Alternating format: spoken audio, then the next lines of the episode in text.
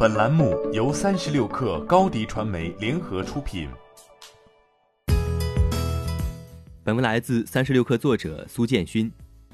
字节跳动再次发布了新的高管职责调整通告，原西瓜视频总裁张楠将担任移动办公产品飞书负责人，向字节跳动副总裁谢鑫汇报。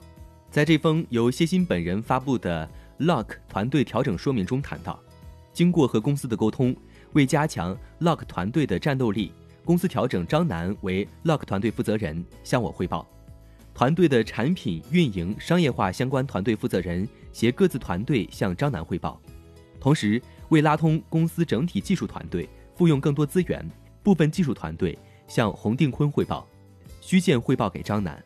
张楠于二零一四年底加入公司，从零组建了字节跳动的用户增长团队，负责数据分析和 BL 效果广告投放。二零一六年下半年开始负责西瓜视频。帮助西瓜视频从零增长至现在的五千万 DAU。通告中暂时没有对前飞书负责人、字节跳动副总裁谢鑫的职务调整作出说明。谢鑫或将在之后将工作重点逐渐转向全球化工作，这与字节跳动的整体战略走向一致。由于疫情催熟移动办公市场，飞书也在国内动作频频。这是继二月底。字节跳动推出视频会议软件飞书会议之后推出的第二款 To B 独立应用，在字节跳动八周年之际，字节跳动已经宣布，三月十二号起，张立东担任字节跳动中国董事长，作为中国职能总负责人。抖音 CEO 张楠将担任字节跳动中国 CEO，两人向张一鸣汇报。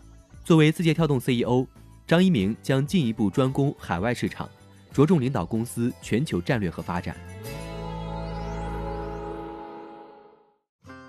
欢迎添加小小客微信，xs 三六 kr，加入三十六氪粉丝群。